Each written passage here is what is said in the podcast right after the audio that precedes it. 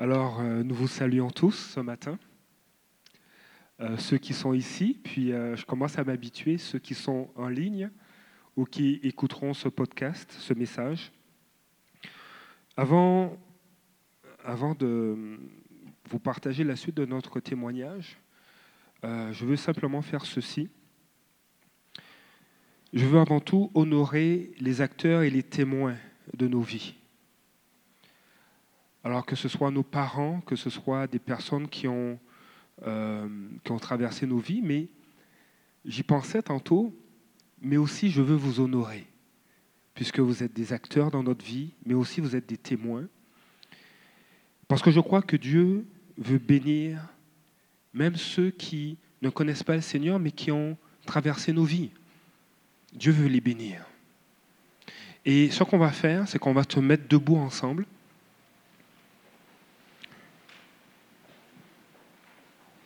Nous voulons les honorer parce que nous voulons aussi relâcher sur leur vie la bénédiction de Dieu. Nous voulons relâcher sur leur vie la faveur de Dieu, qu'ils soient chrétiens ou pas. Le Seigneur met toujours devant nous le chemin de la vie ou le chemin de la mort. On a un choix à faire. Mais mon épouse et moi, nous désirons bénir. Nous désirons vous dire merci. Nous désirons vous relâcher. Nous, désirons que vous ayez accès à la bénédiction de Dieu, à sa faveur sur vos vies, à la consolation du Seigneur, à sa délivrance, à son soutien, à son encouragement, à sa guérison. Et je vais simplement prier. Et je vais aussi, en priant pour ceux qui ont traversé nos vies, ceux qui la traversent encore, et ceux qui sont ici, je veux prier pour vous. Père éternel, ce matin, je veux bénir. Je veux bénir ceux et celles qui nous ont connus, qui nous connaissent, ceux et celles qui ont été des acteurs, des spectateurs. Seigneur, nous relâchons sur leur vie ta grâce et ta bénédiction. Nous les remercions d'avoir traversé notre vie.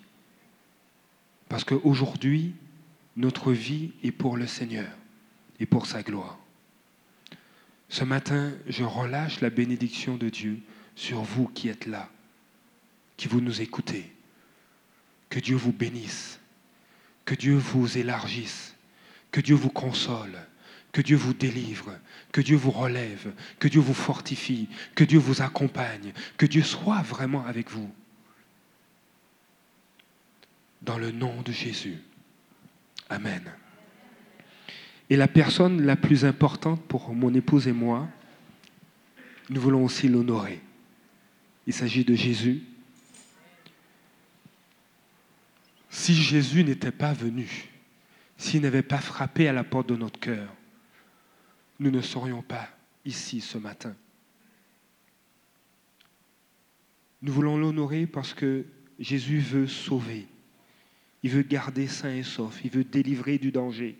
Il veut sauver d'une mort prématurée. Il veut guérir. Il veut redonner la santé. Il veut réconforter. Il veut préserver de la destruction. Il veut donner la vie. Il veut désaltérer. Il veut ôter la douleur. Il veut réparer les vies. Il veut reconstruire complètement. Il veut sauver et délivrer des maux, des douleurs qui font obstacle au salut et à la délivrance. Jésus, nous t'aimons et nous te reconnaissons comme le Seigneur, le Maître et le Dieu de notre vie. Seigneur Jésus, sois élevé, car tu es le seul vrai Dieu.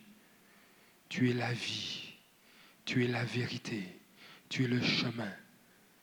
Et on ne peut pas aller au Père sans passer par toi. Et ce matin, je me prosterne devant toi.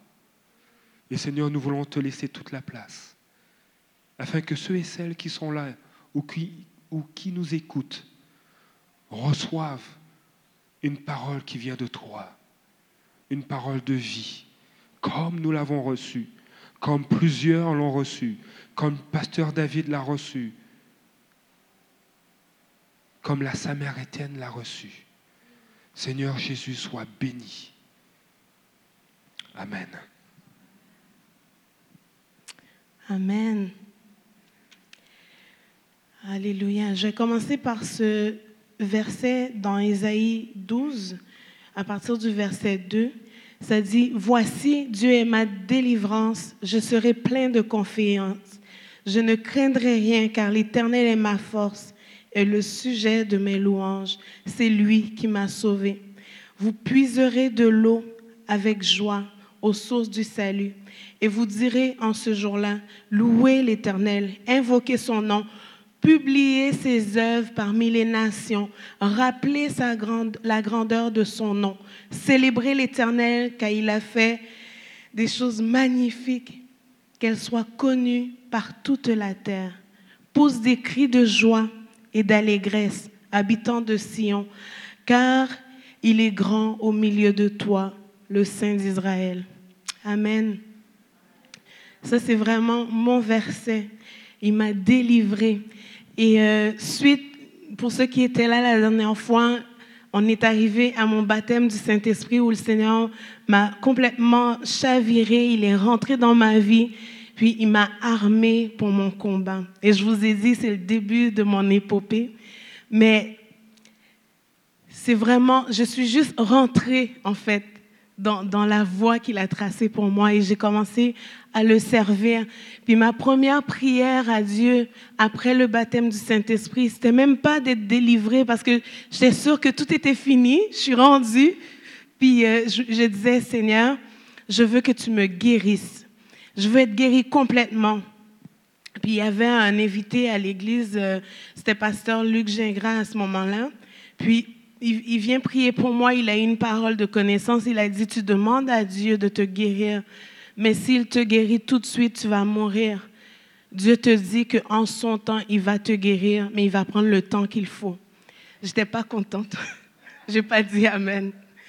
Parce que, parce que pour moi, je voulais être guérie tout de suite, puis je comprenais pas ce qu'il faisait. Je me disais, ben voyons donc, je veux être guérie. Donc, euh, à ce moment-là, je- par la suite, j'ai juste commencé à m'impliquer à l'église, chorale des enfants, chorale de jeunesse. En 95 arrive un, événement marquant dans ma vie qui m'a insufflé comme la soif de servir Dieu vraiment toute ma vie. On a fait une mission au, au travers le Québec avec euh, des pasteurs, euh, notre pasteur jeunesse, où est-ce que pendant un mois, on, est allé, on a été formé pendant une semaine, puis pendant trois semaines, on a tourné dans, des villes du Québec, à Joliette, Rawdon, puis je me souviens pas de l'autre place, mais on a fait une semaine dans chacune des villes où on a évangélisé. Puis j'ai vraiment vécu Dieu live. Je le voyais sauver des vies, je le voyais toucher des vies complètement, restaurer des vies en un coup, des gens qui, qui sont touchés par lui, qui donnent leur vie au Seigneur. Ça m'a impacté, puis je dis, c'est ça que je veux faire. Je veux servir Dieu toute ma vie. Donc, ça a été des, des- comme j'ai saucé dans des choses. Puis Dieu me faisait, il me faisait goûter à plein de choses. Euh, un jour, je sortais de l'école, puis il y avait un bébé qui est mort dans les bras de sa mère euh, dans l'autobus. Euh, C'était vraiment des, des trucs qui, qui m'ont comme... euh, qui me sont rentrés dedans, que Dieu est venu vraiment me, me secouer, me dire qu'il il y a quelque chose pour moi. Puis, euh, sa mère l'a emmené euh, au CLSC pour euh, se faire vacciner et dans l'autobus, tout le monde voit que le bébé est bleu. Puis la maman commence à pleurer, on est dans le bus. Puis moi, ma place, j'étais trop gênée pour me lever puis aller imposer les mains au bébé. Donc je suis restée à ma place. Puis je disais, Seigneur, tu vas, le, tu vas ressusciter ce bébé. Puis je parlais en langue. Puis j'étais toute, dans tous mes états, je pleurais comme si c'était mon propre bébé. Puis à un moment donné, on entend le bébé qui commence à éternuer puis qui, qui, qui tousse, mais l'ambulance s'en venait, puis on était à la lumière. Puis la maman, elle, elle dit, mais il tousse le bébé, puis le bébé s'agite, commence à pleurer dans l'autobus. Puis j'étais à ma place, je, faisais ça. Mais je restais à ma place, puis je regardais ce que Dieu venait de faire. Puis c'est des gens qui me connaissent pas, qui vont jamais savoir que j'ai prié, mais mon cœur était comme imbibé de Dieu, puis j'avais juste soif que ça se reproduise. Donc c'est des marques que Dieu mettait dans ma vie comme ça pour dire, je vais faire des choses comme ça.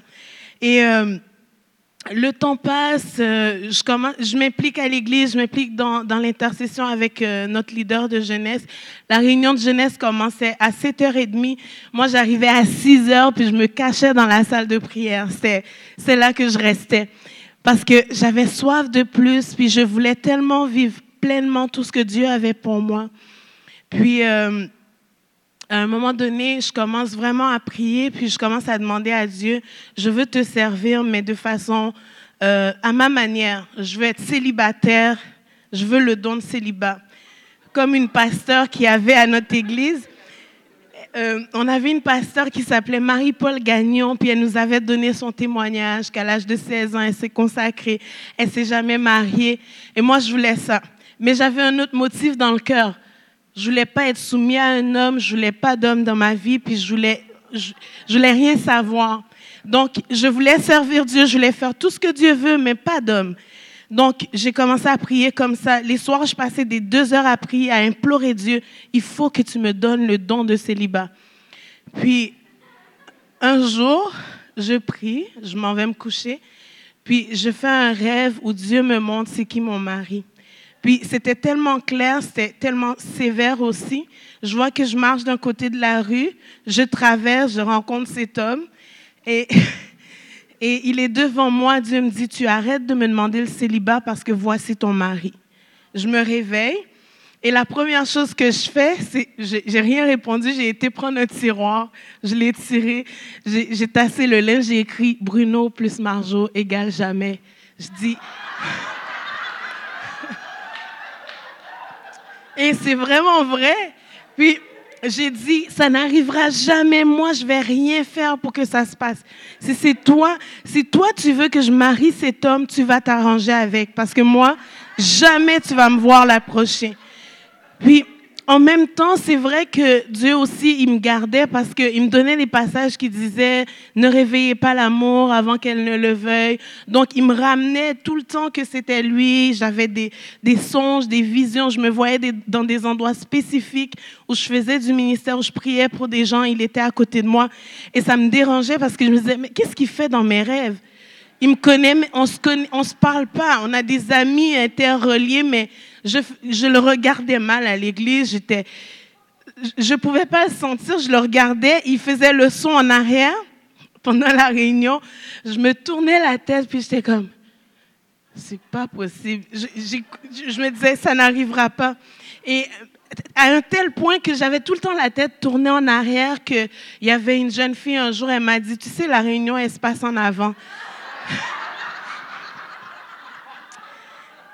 Et aujourd'hui, c'est drôle, mais à ce moment-là, j'avais vraiment une douleur physique constante. J'étais blessée, tellement meurtrie.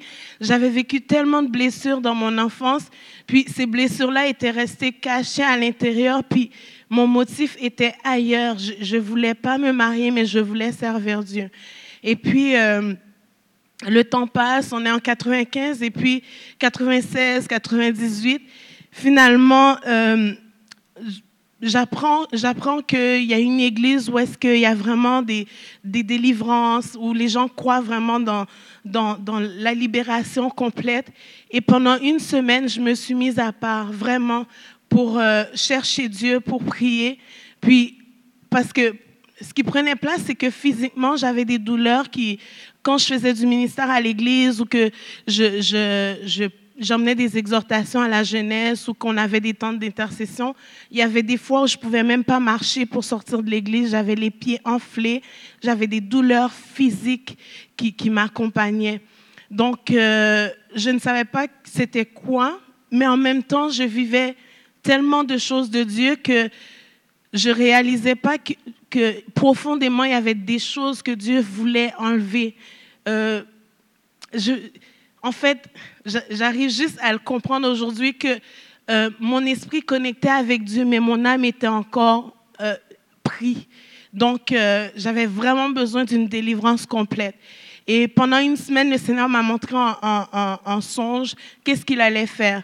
Donc, je, je, vous passe, on, pourra en parler à un moment donné, mais je vous fais un résumé comme quoi Dieu m'a donné trois songes, comme quoi il allait me délivrer complètement, puis il m'a donné le nombre euh, d'esprits qui devaient quitter. Donc, euh, je m'en vais dans cette église-là et puis c'est là que ça prend place. Dieu m'a complètement délivré de 33 esprits du malin qui tournaient autour de moi constamment, qu'ils venaient pour faire des ravages, mais ils ne pouvaient plus faire l'œuvre pour, pour lesquelles ils étaient là, mais ils restaient autour. Puis Dieu m'a complètement délivré de 33 esprits du malin. Euh, on appelle ça des lois dans, le monde du vaudou. Puis Dieu m'a complètement délivré. Donc, même ceux pourquoi ils étaient là, ils étaient incapables de fonctionner. Puis eux autres voulaient partir de toute façon. Alors, puis Dieu m'a délivré vraiment pleinement. Et à partir de là, il y a eu un, une révolution spirituelle dans ma vie. Je vivais des choses avec Dieu à dose. Et là, c'était comme s'il y avait un une vanne, le ciel était ouvert au-dessus de moi. Je marchais, je vous le dis, courbée, j'étais voûtée, mes deux pieds étaient croches. Euh, j'arrivais pas à parler aux gens en face, j'arrivais pas à tenir une conversation normale, j'étais, j'étais sous la honte, puis euh, j'étais timide, gênée, euh, introvertie. Puis d'un coup, j'ai réalisé que je n'étais pas obligée d'être comme ça, que je pouvais marcher droit, que mes pieds pouvaient être droits. Puis même parfois, on n'était pas ensemble. Puis Bruno, il me regardait, il disait, tes pieds? Alors, j'arrangeais mes pieds. Puis tout d'un coup, mes pieds se sont redressés. J'avais des, problèmes où mes chevilles euh, cassaient tout seul, puis je tombais, puis ça s'est arrêté aussi. Et tranquillement, le Seigneur m'a montré qu'est-ce qu'il y avait dans ma famille qui tenait mes, chevilles sous un joug familial. Et vraiment, Dieu m'a complètement comme équipé, puis il m'a montré comment, comment sortir de tout ça. Donc, en 2000, je rentre à l'école biblique, délivrée complètement, prête à, à, aller dans le ministère célibataire. et, euh, et là, c'était le rendez-vous de Dieu pour la guérison. Et vous savez, des fois, on vit notre vie chrétienne, puis je vivais la vie chrétienne euh, euh, intercession. J'intercédais pour tout le monde. Dieu répondait. J'avais vraiment des, réponses euh, où j'avais une amie qui avait quitté le Seigneur. J'ai dit, dimanche, je veux la voir à l'église. Le dimanche, j'arrive, elle est là, puis elle me dit, le Saint-Esprit m'a dit que tu as prié pour moi. C'était des, des marques comme quoi Dieu entendait ma prière et qu'il intervenait. J'avais vraiment euh, ce désir de vivre dans la puissance de Dieu, mais j'ai réalisé que je ne vivais pas dans l'intimité avec Dieu. Et parce que c'est dans l'intimité que Dieu guérit le cœur, puis commence à transformer le caractère. Et rendu à l'école biblique, je commence à vivre ce qui est intimité avec Dieu. Ça m'a, ça m'a dépouillé parce que j'arrivais dans l'intimité avec Dieu et il y avait des choses que je voulais plus voir.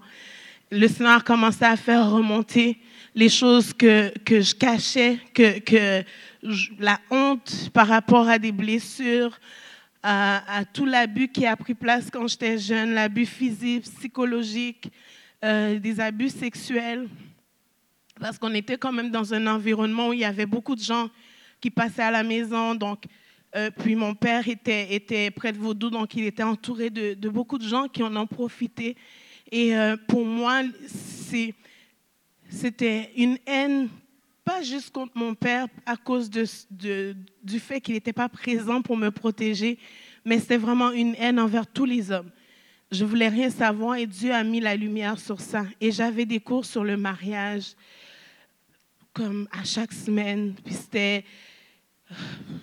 C'était. en tout cas, c'était tellement. C'était trop. Écoute, à un moment donné, le pasteur, il, nous donne un cours, il parle, puis je, suis tellement en colère à l'intérieur, je me lève, je dis, est-ce que je peux sortir de ton cours? Il m'a dit, ben oui, vas-y. Il était tellement calme, encore plus ça m'enrageait. Alors, je me suis levée, je suis sortie en pensant, ben, à l'extérieur du cours, je vais être... J'arrive dehors, je pleure, je pleure. Pendant trois heures, je pleure, je pleure, je pleure. J'ai une douleur qui remonte ici comme une boule. Puis j'essaie de, de, de, de, de, de, euh, de l'enfoncer, de dire, OK, tu vas te calmer là, on ne va pas retourner là-dedans. Donc, j'apaisais ça, puis je restais comme ça. On a toujours deux choix quand Dieu pointe des choses dans nos vies pour être guéris. soit on accepte, on rentre dedans, on est guéri, soit on traîne ça pendant des années. Et moi, c'est ce que j'ai fait parce que j'avais tellement peur de vivre toute l'ampleur de, cette guérison-là que ça a, pris, ça a pris vraiment du temps. Euh, ça a commencé là où est-ce que j'ai commencé à pardonner. J'ai pardonné aux hommes, puis Dieu m'a dit, tu vas te marier, rappelle-toi tout ce que je t'ai dit. Donc, j'ai pardonné aux hommes, ça s'est fait. Je, je, pouvais parler avec un homme 15 euh, minutes, 20 minutes, c'était correct.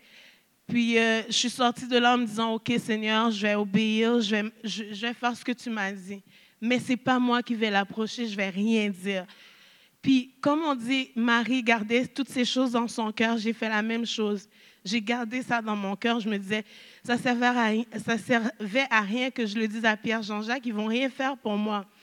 Et son meilleur ami, qui est pasteur aujourd'hui, je lui avais dit, j'ai dit, Dieu m'a montré que c'est Bruno, mon fils de son mari. Il m'a dit, Bruno. Il dit, mais ça va pas, hein? je pense que tu t'es trompé. Il m'a dit, t'es pas son style. Lui, il veut une universitaire. Il euh, n'y a rien qui cadre dans, dans, dans, ce que tu manques d'assurance. Il m'a tout, tout montré, l'image que j'étais à ce moment-là. Puis il m'a dit, puis c'est un de mes meilleurs amis jusqu'à aujourd'hui. Mais il m'a vraiment montré un portrait clair de, de, ce que lui voulait. Et moi, je savais ce que Dieu voulait pour lui. Alors j'ai dit, ben écoute, euh, en même temps, je suis contente parce que de toute façon, je ne voulais pas. C'est bon. Alors, puis, en fait, je vous dis ça vraiment simplement, c'est comme ça que ça s'est passé. Et euh, puis, on a gardé ça comme ça, je ne l'ai plus répété à personne, j'ai gardé ça dans mon cœur. Donc, en 2000, je rentre à l'école biblique en septembre, on fait le bootcamp, c'est comme ça que ça s'appelait. Puis, j'ai vécu là pendant dix mois complets. Et euh, en sortant de là, je décide d'aller en appartement, de ne pas retourner où j'étais, où est-ce que c'était très difficile au niveau de ma relation avec ma tante. Il y avait des choses qui prenaient place et je savais que j'étais complètement délivrée, que, que je ne voulais pas retourner là parce que justement, quand j'ai eu ma délivrance, cette tante-là, elle voulait que je l'appelle pour qu'elle vienne chercher les esprits qui sont partis pour avoir plus de puissance. Et à cause de ça, ça a mis vraiment, elle, me détestait. Puis le Saint-Esprit m'a dit, tu retournes pas là. Donc, je savais que pour mon bien, il fallait pas que je retourne là. Donc, euh, je sors de là et tout ça. Puis, euh, lui, il commence à m'inviter à prendre un café. Je dis, mais voyons donc, ça se peut pas. Ça commence. Mais, puis, mais lui, il n'avait aucune idée de ce qui prenait place. Il voulait me parler du, du ministère qu'on faisait à l'église. Est-ce que je vais reprendre? De où j'étais et tout. Puis moi, je voyais que Dieu avait commencé son truc. Et puis, et puis je me disais, ben, pourquoi, pourquoi il m'invite à prendre un café? Et là, on, allait au vieux port de Montréal. On marchait, on marchait.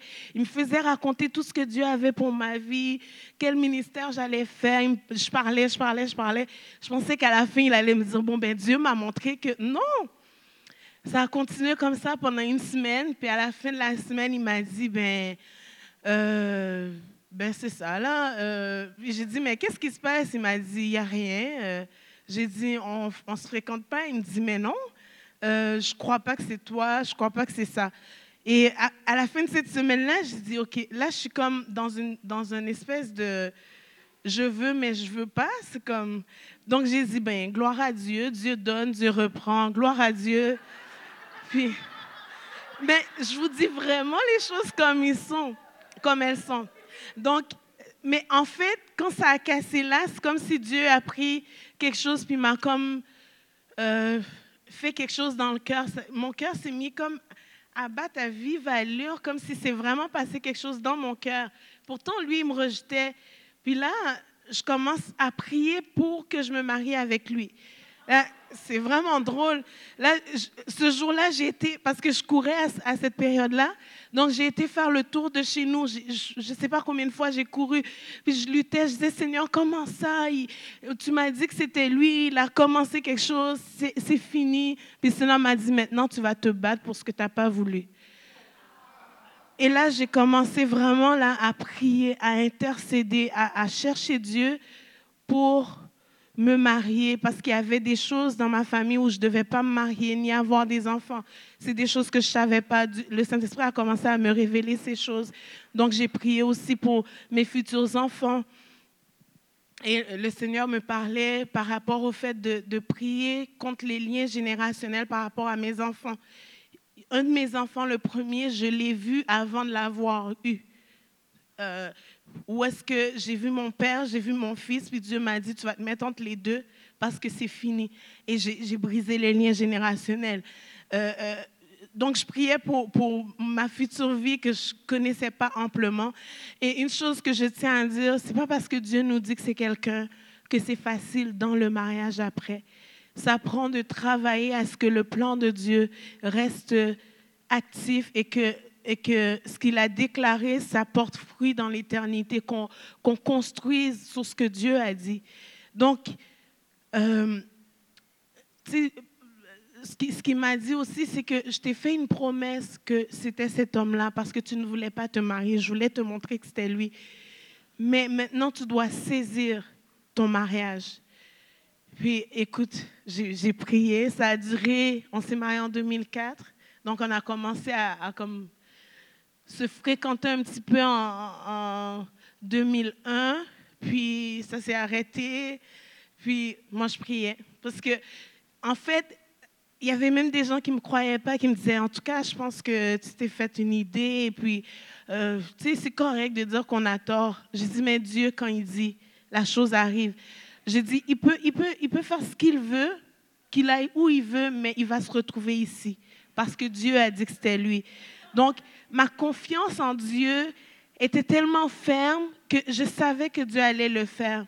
Mais c'était aussi ma porte pour ma guérison personnelle. Puis, euh, euh, tranquillement, Dieu il a commencé vraiment à, travailler des choses chez moi aussi par rapport au rejet parce qu'il me rejetait, il voulait rien savoir, mais au lieu d'être brisé par, par ce rejet-là, au contraire, j'allais vers Dieu, puis c'est lui qui travaillait dans mon cœur, puis me rappelait d'autres rejets que j'avais vécus. Le fait que chez mon père, il y avait, il y avait des choses qui prenaient place et que j'étais rejetée par lui euh, à, ma perception, à moi. Donc Dieu a commencé à travailler ces choses-là aussi. Donc, euh, finalement, en, 2000, en 2004, euh, en 2003, il fait sa demande, puis euh, il, me demande de l'épouser, tout le truc et tout. Et là, je, et là vraiment, j'avais tellement attendu que. Hein? En fait, il m'a écrit une longue lettre qu'il avait demandé à Dieu de lui choisir une épouse et que Dieu lui a montré que c'était moi et que, et que euh, il était prêt à passer le reste de sa vie avec moi en gros.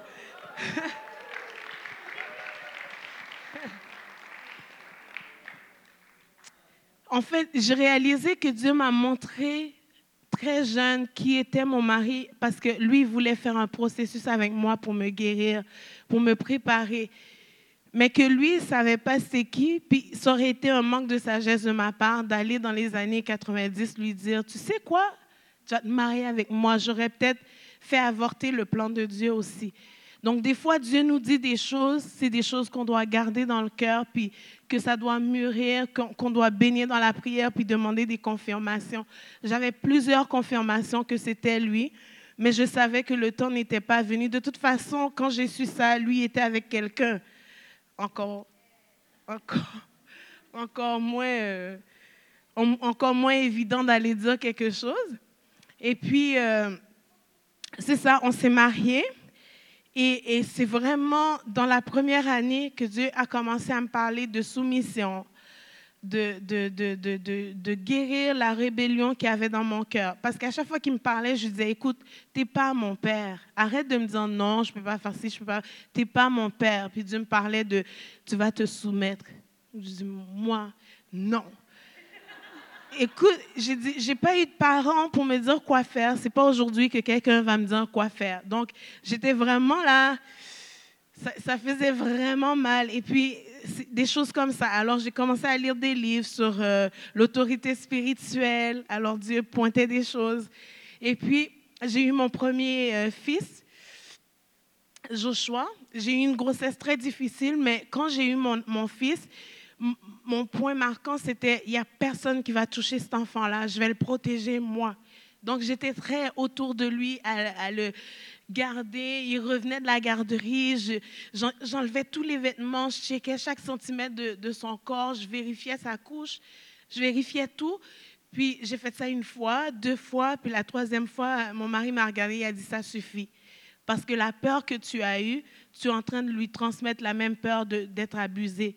J'ai dit, mais moi, si quelqu'un touche mon fils, là, je sais que je vais le tuer. Là, j'ai commencé vraiment à, à- être comme, euh, je veux me battre, mais de la mauvaise manière. Puis j'avais vraiment de l'aigreur dans le cœur. Puis je, je me disais, mais voyons, je suis guérie, ça se fait pas, non. Donc j'ai commencé à avoir des cauchemars la nuit, mais là, c'était pas c'était pas spirituel, c'était vraiment, je mes, ga- mes agresseurs qui venaient, qui venaient me courir après. Je, rêvais de, de couteaux, de trucs méchants et vraiment, ou des menaces concernant mon fils, justement. Puis j'ai réalisé qu'il y avait quelque chose là qui- que j'avais pas lâché, que j'avais pas laissé à Dieu. Parce que dans mon cœur de petite fille, je me disais, un jour, je vais me promener avec un couteau, je vais aller en Haïti, puis tous ceux qui m'ont touché là, je vais les rencontrer. C'est ça dans mon cœur. Et c'est ce même, euh, cette même aigreur-là qui revient. Et euh, j'ai commencé à dire, Seigneur, est-ce que tu peux le prendre? Est-ce que tu peux le prendre? Et j'étais, ça me paralysait en fait. Je pouvais m'asseoir des heures, juste regarder dans le vide, puis ne plus juste être fonctionnel parce que physiquement, ça me, ça me, ça me retenait. Puis j'ai réalisé que les blessures peuvent tellement nous paralyser, nous rendre peu fonctionnels. On est, écoute, j'étais plus une femme pour mon mari, il n'y en était plus question. Il n'y avait que mon fils qui, avait mon attention, mais il y avait aussi que j'avais toute l'attention sur il ne faut pas que quelqu'un le touche. Mais c'était moi, c'était moi qui avais besoin de, de guérison. Donc, quand ça a pris place, euh, ça a tourné. Lui, il a essayé de m'aider. Il priait avec moi. La nuit, quand je faisais de l'insomnie, il me- prenait, il priait pour moi. Et vraiment, j'ai découvert que Dieu m'a donné un, bon mari. J'ai découvert la bonté de Dieu au travers de lui. Euh, un, un homme bon. Donc, je ne pouvais pas non plus le détester, même si c'était un homme, parce qu'il y avait une bonté qui était là, une compréhension qui était là. Euh, donc, au travers de ça, Dieu me guérissait aussi. Puis, euh, finalement, je, fais traîner. Hein. J'ai pas compris. Hein. J'ai pas demandé, Seigneur, prends ma douleur. J'ai vraiment comme, je vais le gérer, je vais, je vais, je vais comme le faire descendre, puis ça va. Donc, je, marchais avec ça. J'avais vraiment le visage. euh, J'arrivais pas à être comme épanouie, rire, euh, m'amuser vraiment, non. Donc, finalement, le temps passe et mon fils a, deux ans, puis on a décidé d'avoir un autre enfant. Puis là, j'ai vécu vraiment une, saison difficile où est-ce que j'ai perdu mon bébé. Et c'est là que le Seigneur m'a dit, maintenant, tu as vraiment besoin d'aide parce qu'on a remis des choses en, perspective. On a dû parler de, de notre relation de couple aussi. Est-ce que... Puis c'est des choses qu'on avait dit, on ne parlera jamais de divorce. Tu sais, on, on dit ça en se mariant. Même si on sait que c'est le plan de Dieu, des fois l'ennemi vient avec cette idée-là. Tu sais, tu serais peut-être mieux toute seule. Puis puis c'est là que j'ai réalisé que si je ne me laisse pas guérir, ça va mal aller, ça ira pas. Parce que je vis épreuve sur épreuve, sur épreuve, sur épreuve, puis je réalise pas qu'il faudrait faire quelque chose. Mais je n'étais plus capable, j'étais plus capable de m'en sortir toute seule. Donc à ce moment-là, on, a, décidé d'aller consulter un thérapeute chrétien qui a pu nous aider à non seulement sortir de notre deuil, mais aussi sortir de, de cette blessure que j'avais, du manque de ma mère, du manque de mon père, de, de tout ce qui avait pris place dans ma jeunesse. Et il me disait, écris une lettre. Ben, je l'ai commencé, la lettre, mais je ne l'ai jamais finie parce que j'arrivais pas. J'avais vraiment, je rentrais dans la présence de Dieu, il pointait un truc, je disais, OK Seigneur, on prend un break pendant une semaine. Puis écoute, je vous dis la vérité, même si j'aimais super gros le Seigneur, je n'arrivais pas à bypasser ça. Parce que pour moi, c'était le blocage. Je rentrais dans sa présence, dès qu'il pointait ça, je ressortais, OK, on se donne un break. Puis ça pouvait durer une semaine. Puis je parlais à Dieu dans ma journée, mais je n'allais pas prendre un temps avec lui parce que je savais que ça m'attendait là. Puis euh, le temps a passé, on a rencontré cette personne-là. Puis finalement, ce pasteur-là nous dit, euh, on, l'a rencontré sur une, bonne base quand même, peut-être un trois mois. Puis euh, finalement, il nous dit que la boucle est bouclée, mais le reste, il fallait que je le fasse, il fallait que j'écrive. Puis ça a duré, puis j'ai- emmené d'autres choses à Dieu, il a guéri, guéri. Puis je vous dis que ça a duré jusqu'à ce que j'en puisse plus. Après la naissance de Samuel, un matin, le Seigneur m'a dit, tu vas te lever, tu vas aller écrire. Et je me suis assise et j'ai écrit une lettre à ma mère. Puis dans cette lettre, je lui raconte tout, mais vraiment tout. C'est vraiment la première fois que j'ai tout raconté. Et les choses qui me faisaient le plus mal, j'ai réalisé que ce n'était pas les, les, les, les, coups qu'on me donnait, ce n'était pas euh, les choses qu'on m'a fait physiquement, c'était plus ce qu'on m'a dit ou ce qu'on m'a fait qui était comme à la surface. Euh, je racontais une fois aux femmes, il y, a, quelque chose qui m'a marqué plus, c'était que je marchais, j'étais une petite fille, puis il y a un jeune homme qui me rencontre beaucoup plus vieux que moi. Il me dit, oh, t'as volé des cerises, puis il y avait un cerisier. C'est drôle aujourd'hui, mais c'était vraiment pas drôle. Puis j'ai dit, non, j'ai rien volé. Il me dit, ouvre ta bouche. J'ouvre ma bouche, il me crache dans la bouche. Puis pour moi, j'étais comme un rejet. Tu sais, t'es es une poubelle. Puis ça, ça m'a marqué plus que les coups qu'on m'a donnés. Parce que pour moi, c'était ça mon image. Donc pendant longtemps dans ma jeunesse, je mettais des vêtements amples pour être sûre qu'on ne me regarde pas. Je me maquillais pas parce que je voulais être sûre qu'aucun homme ne me regarde.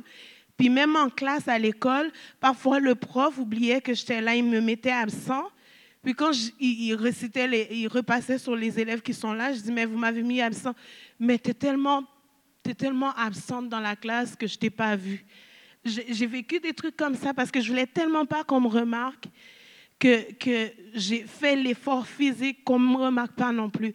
Donc, et, et, à partir de là, toutes les choses que Dieu a ramenées à la surface, mais il a commencé vraiment à me guérir.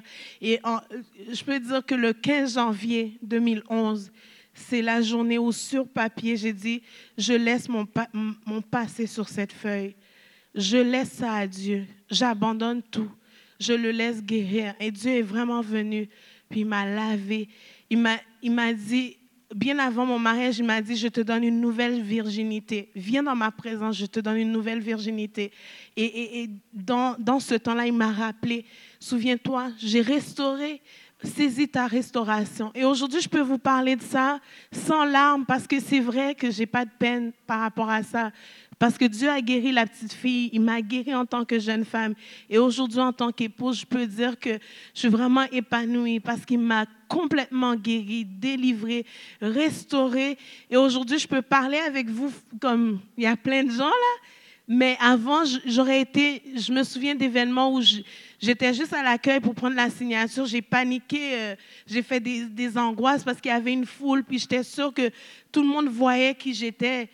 Puis aujourd'hui, je n'ai aucune honte à dire ce que j'ai vécu, parce que c'est vrai que je l'ai vécu, mais ça ne détermine pas mon futur, ça ne détermine pas qui je suis. Mon identité est en lui. Je suis la fille du roi.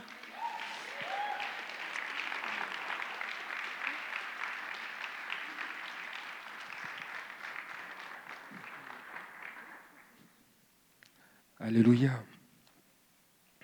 Alléluia. Dieu, il est merveilleux.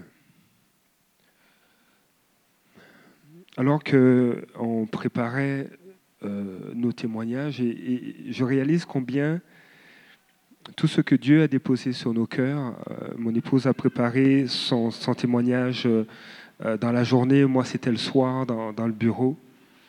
Et alors que je préparais mon témoignage, la pensée qui venait sur mon cœur, et notamment le passage biblique qui venait sur mon cœur, c'est Jean chapitre 4, l'histoire de la Samaritaine.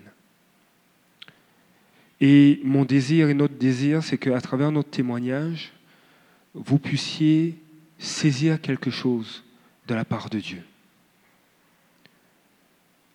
que vous puissiez dire Seigneur, oui, il y a cet aspect de leur vie qui est similaire au mien.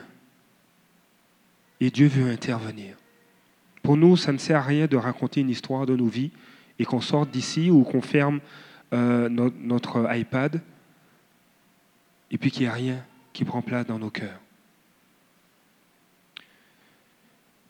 Le Seigneur a dit dans Jean chapitre 4 au verset 4, il fallait donc, il lui fallait donc traverser la Samarie. Jésus devait, avait cette obligation de traverser la Samarie parce qu'il avait un rendez-vous. Parce qu'habituellement, dans le chapitre 4 et dans la tradition chez les Juifs, lorsqu'il voulait aller en Galilée, il contournait la Samarie. Ce matin, Dieu ne veut pas contourner la Samarie, mais il veut aller dans ta Samarie et il veut intervenir. Et alors que je dis ça, j'ai des frissons, c'est incroyable. Dieu veut agir. Des fois, nos témoignages servent à d'autres pour qu'on puisse gagner du temps. Des fois, ça prend du temps, c'est nécessaire, mais des fois aussi, Dieu veut que tu gagnes du temps. Et Dieu veut s'arrêter dans ta Samarie. Comme il s'est arrêté dans la mienne. Nous sommes, Marjo et moi, tous les deux à Montréal. Et, euh, et moi, je suis un étudiant à l'UCAM. Je vais à l'église. Mais le Seigneur s'est arrêté dans ma Samarie. Il dit, Bruno, tu vois comment tu, tu te perçois et je vais traiter ça. Je vais te guérir. J'étais étudiant et, euh, et j'avais besoin de... J'étais pas sociable. Je n'aimais pas me tenir avec les gens.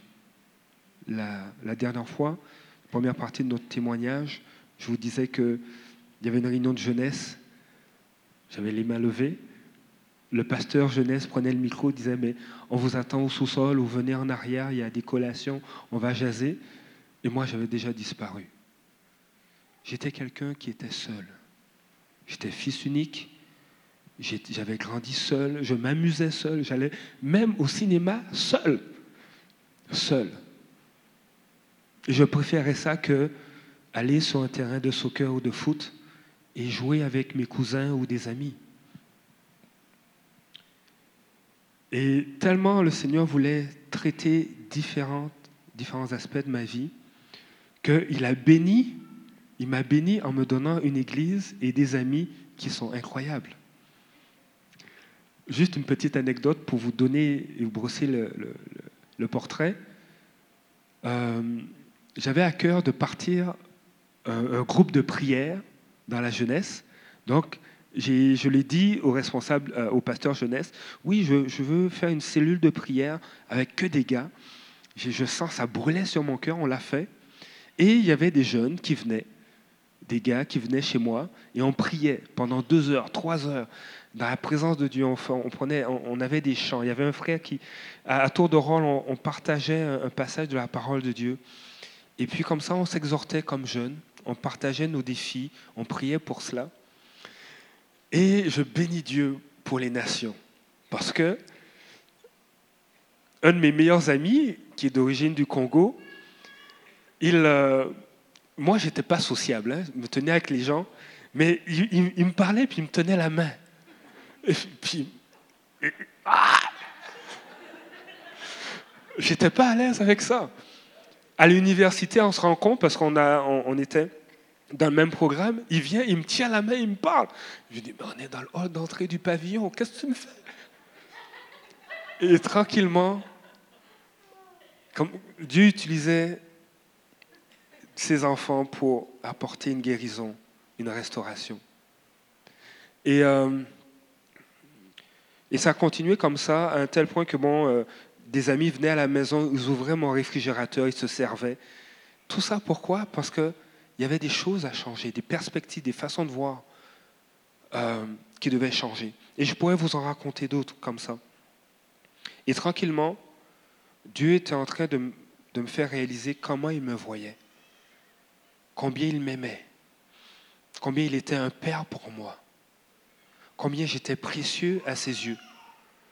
D'un, homme qui, ou je me voyais comme inutile, comme euh, euh, incomplet, euh, comme moins que rien, même si, oui, j'allais à l'université, même si j'avais le soutien de mes parents, le, témoignage de leur affection, de leur amour, mais il y avait des choses brisées à l'intérieur. Et Dieu était en train de remettre les pièces ensemble. Dieu était en train de me rebâtir. Et ça a pris du temps, parce qu'on est dans les années 90. Et ça a continué comme ça. Non seulement il était en train d'agir dans ma vie, dans mon cœur, de me consoler, de me manifester son amour. Je revenais d'une réunion de jeunesse, euh, et puis je, vais dans ma chambre, puis je sens la présence de Dieu. Aussi, va prier. Alors je me mets à genoux euh, au pied de mon lit, je prie, j'ouvre la Bible, je tombe dans Matthieu 6, je commence à pleurer. Je pleure comme un bébé, Seigneur. La présence de Dieu. Dieu manifestait comme ça, à plusieurs reprises, des vagues de son amour. Et Dieu a utilisé aussi mes études en sciences. Et je bénis tous ceux qui sont des étudiants. Que Dieu vous bénisse, vous soutienne, vous relâche, vous donne de la sagesse, de l'intelligence pour comprendre. Euh, je crois que Dieu suscite des Daniel, suscite des hommes et des femmes, des Joseph, qui sont des hommes, qui sont appelés à être des hommes et des femmes d'influence. Alors que j'étais étu- étudiant en, biologie moléculaire, Dieu commençait à, se révéler sur qui il était. La parole de Dieu nous dit dans Romains 1 au verset 20, car depuis la création du monde, les perfections invisibles de Dieu, sa puissance éternelle et sa divinité se voient dans ses œuvres. Quand on y réfléchit. Et là, j'étais en train d'étudier de la physiologie animale. Et je commençais à pleurer et à rendre gloire à Dieu pour comment il crée les choses, comment il a créé. Et le Seigneur se révélait comme ça, un tel point que j'avais un certain zèle pour le servir dans l'Église. Alors je suis allé voir le pasteur jeunesse. J'ai dit, pasteur jeunesse, qu'est-ce que je peux faire? Richard, qu'est-ce que je peux faire?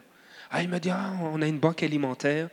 Euh, ah, mais tu peux venir nous aider à faire du ménage, à placer les tables, aller chercher euh, des fruits. Euh, je pars tel jour, à telle heure. Et je partais comme ça avec lui. Tout ce que ma main trouvait à faire, je le faisais. Après, je suis allé voir le responsable des placiers. Ah, est-ce que je peux être placier? Alors, pendant les réunions, le gars qui sautait en arrière, ben, c'était moi. Pendant la louange. Et il y avait ce zèle, il y avait ce, désir de, saluer les gens, de, leur sourire. Et, pratiquement, j'avais euh, une marque de commerce, j'avais toujours un sourire. Dieu était en train de faire une œuvre de restauration, de guérison. De celui qui avait des pensées de suicide, Dieu avait mis un esprit de joie. Lorsque la parole dans Isaïe 61 qui dit Je suis venu pour mettre une huile de joie au lieu du deuil. Alléluia. J'en suis un témoin. Et en marchant comme ça, en se rendant disponible, en étudiant, j'ai vu la grâce de Dieu. Cependant, il y a, des saisons dans lesquelles je ne pouvais pas encore rentrer. Marjo vous a dit que Dieu lui avait montré, lui avait montré que je serais son époux. Quand Dieu le lui a montré, j'étais incapable d'envisager fréquenter une jeune fille. Alors encore moins euh, me marier. Je, ne- pouvais pas avoir la perspective d'un engagement à long terme. Il y avait des choses qui, me retenaient. Envisager devenir père de famille, oh, impossible. Alors oui, j'étais en fréquentation, j'étais jeune, et des fois la parole de Dieu dit ne réveillez pas l'amour avant qu'il ne le veuille. J'étais pas prêt. Mais le Seigneur avait ses plans. Et il a continué son œuvre. Et, et c'est vraiment, peut-être à une autre occasion, je prendrai une illustration concernant notre besoin de dépendance de Dieu. Ce sera pour une prochaine fois. Mais dans cette saison de restauration, Dieu aussi m'a fait rentrer dans une saison de formation, de transformation. J'ai commencé à m'impliquer dans la jeunesse. Et à un tel point qu'un jour, j'ai même pu apporter la parole et ça a été comme un saut. Je savais que Dieu m'appelait vers cela, vers la prédication, vers le pastorat. Et, ça a été dans les premières fois où j'étais impliqué dans le ministère, dans la jeunesse, j'ai travaillé, j'ai travaillé avec Marjorie. On a fait des choses ensemble. C'était axé sur la prière. On avait fait un séminaire de prière. On avait organisé ça parce que j'avais, on avait soif de Dieu et on voulait communiquer ça aux jeunes. Et, euh, et ça a été, je pense, la porte que Dieu a utilisée pour qu'on commence à se fréquenter.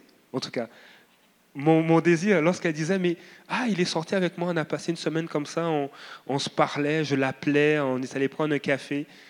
Mon but derrière ça, en toute honnêteté, c'est qu'elle était ma responsable de prière. Et elle revenait d'une formation biblique intensive qui durait dix mois, le bootcamp à l'époque à, l'IBQ. Et donc, elle a été absente de l'église à peu près dix mois. Et il n'y avait pas beaucoup de prières à l'église à ce moment-là. Notre responsable n'est pas là. Alors je lui ai dit, mais il faut qu'on se parle, il faut qu'on relance les choses, on doit être des intercesseurs, il faut prier pour la ville, il faut qu'on se tienne à la brèche. Et j'étais à cette époque vraiment euh, touché par le ministère de Cindy Jacobs.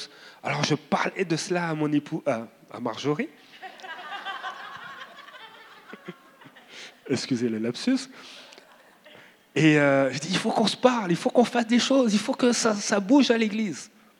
Et Dieu a utilisé cela pour tranquillement nous connecter l'un à l'autre, qu'on passe plus de temps ensemble.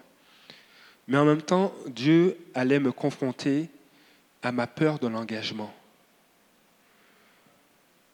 Et, Dieu a fait une œuvre vraiment de restauration à ce niveau-là. Dieu a ôté cette peur, la peur d'être un père. Lorsqu'on s'est fiancé,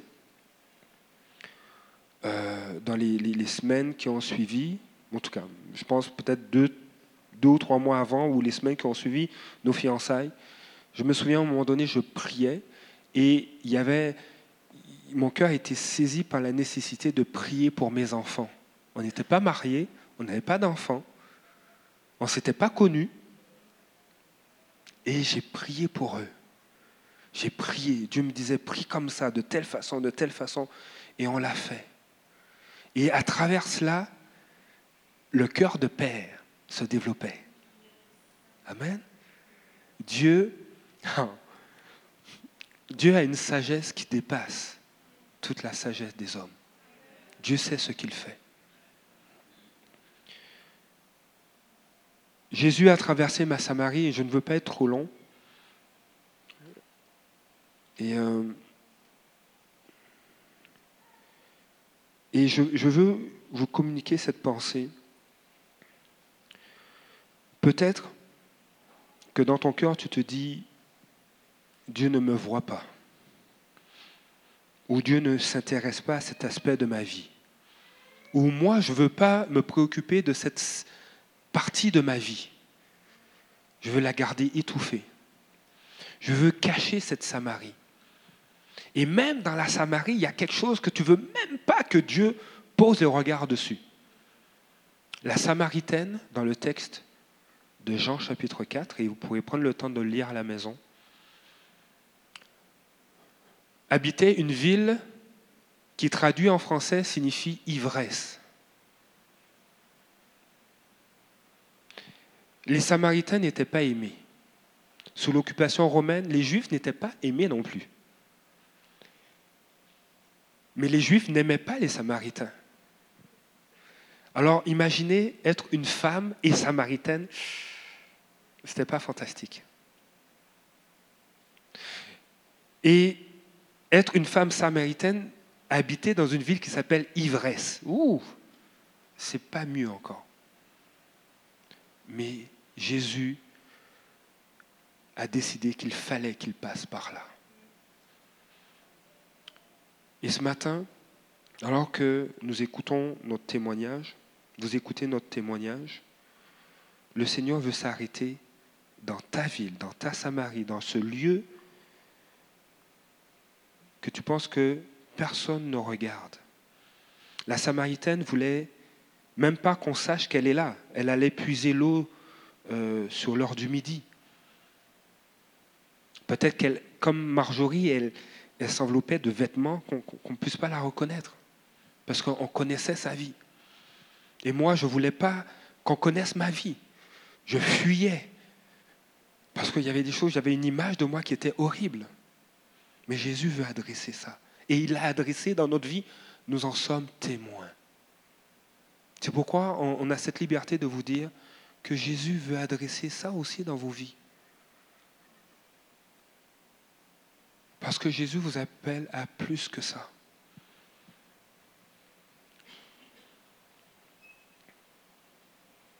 Il vous allez lire dans Jean chapitre 4 qu'à un moment donné, la Samaritaine laissa tomber sa cruche, ce qui lui permettait d'aller chercher de l'eau dans le puits, de l'eau stagnante, mais qui la rafraîchissait quand même. Mais Jésus veut qu'on laisse tomber notre cruche. Jésus veut guérir nos cœurs, nous restaurer, nous désaltérer. je vais faire mon professeur, mais je, je pense que vous pourriez même plus m'enseigner que moi. Désaltérer, c'est défaire ce qui est déformé, qui est altéré. Dieu veut changer ça. C'est intentionnel, c'est volontaire de sa, part, de sa part. Parce qu'il veut nous guérir. Tu peux venir si tu veux parler. Et vraiment, je veux vraiment laisser le Saint-Esprit conduire les choses pour la suite. Donc, mon épouse va peut-être m'interrompre, mais on veut lancer cet appel aussi à vous qui nous écoutez, à vous qui êtes présents. La Samaritaine laissa tomber sa cruche. Il y a eu une œuvre incroyable que ce qu'on a peut-être vécu en, en 20, 25 ans, 22 ans de vie, je pense que Jésus a fait quelque chose d'extraordinaire à ce puits pour cette Samaritaine. Le temps n'est pas un problème pour Jésus. Elle a laissé tomber sa cruche parce qu'elle a vécu une transformation, une guérison, une consolation incroyable en un instant, dans le temps de, discussion, de rencontre avec lui. Mais elle est allée, elle est allée dire, elle est allée dire, elle est allée voir les Samaritains, les gens de son village, et dit, venez voir cet homme qui a dit tout ce que j'ai fait. Ne serait-ce pas le Christ?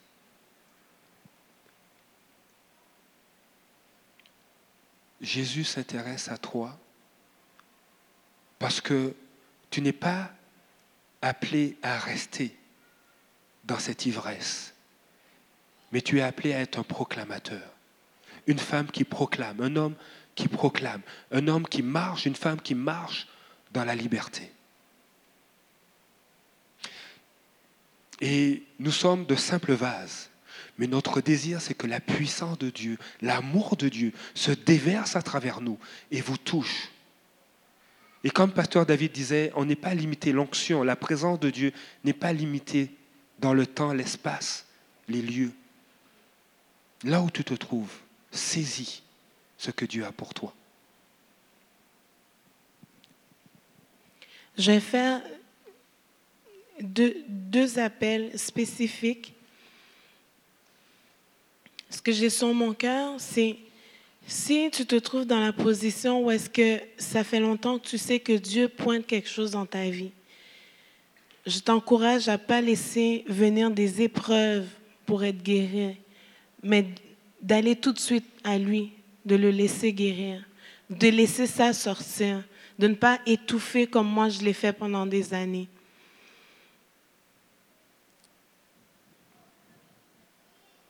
Je crois que Dieu est un Dieu de processus. Ce qui commence ici, il va peut-être à petite dose venir puis continuer le travail, mais prends la décision aujourd'hui de le laisser faire. Si tu te sens dans cette position Oui, alors que les musiciens euh, retournent sur le stage. Si tu te sens dans cette position de blessure, ou est-ce que le passé a encore une emprise sur toi, je te demanderais juste de te lever.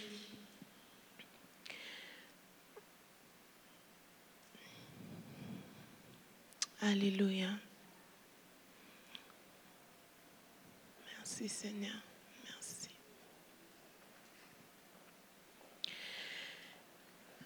Mon deuxième appel et aussi le troisième, c'est ceux et celles qui sont célibataires. Tu veux dire, Seigneur, je veux te faire confiance pour mon avenir. Je veux te faire confiance sachant que toi, tu vas appointer quelqu'un, tu vas le préparer, tu vas me préparer, mais tu vas aussi le préparer, le guérir pour l'emmener dans ma vie parce que tu vas l'utiliser aussi dans ma vie pour me faire grandir et moi, je serai utilisé dans sa vie pour le faire grandir. Si tu veux placer ta confiance en Dieu pour cette perspective de te marier, de rentrer dans le mariage et que tu veux te marier, c'est un désir qui est là et que même ça te ronge, je te demanderais de te lever puis de remettre ça à Dieu, de venir lui dire Seigneur, je vais te faire confiance. Je vais te faire confiance que toi, tu as quelqu'un pour moi. Si tu me donnes le désir de me marier, toi, tu vas pourvoir pour un mari. Peu importe où il est, tu le prépares. Je vais vous demander de vous lever parce que j'ai- je l'ai vécu. Je crois en ce Dieu qui, qui dit la chose et elle, arri- et elle arrive.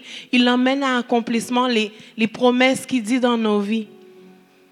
Et aussi, mon dernier point, c'est vraiment euh, pour les couples qui vivent des difficultés. Un des conjoints euh, passe par des saisons difficiles à cause d'une blessure du passé.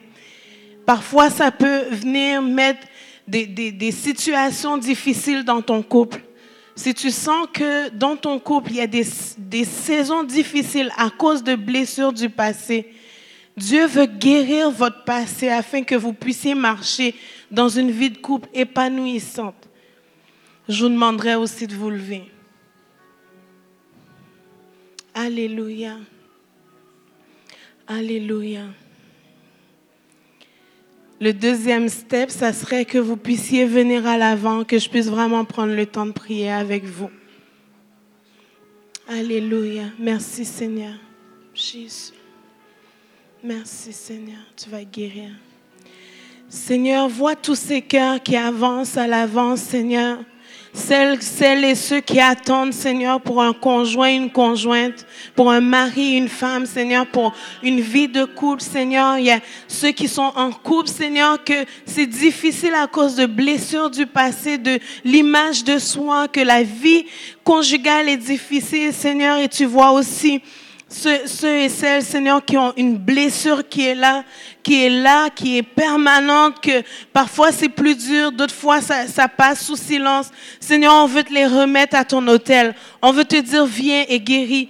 Viens, Seigneur, restaurer ces vies. Viens commencer ton processus de guérison dans leur vie, Seigneur. Tu vois ces cœurs, Seigneur. Tu es celui qui peut pointer, Seigneur. Tu peux venir mettre un baume là où il y a des pleurs dans le cœur, Seigneur. Parfois, les larmes ne sont pas visibles, mais le cœur pleure. Seigneur, on te prie de venir guérir parce que tu es le grand médecin des cœurs. Alléluia, Jésus.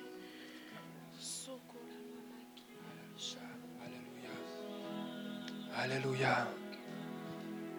Alléluia.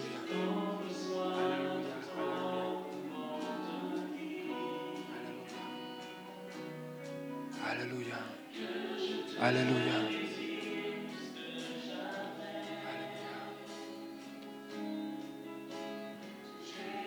Alléluia, Seigneur. Oh Seigneur.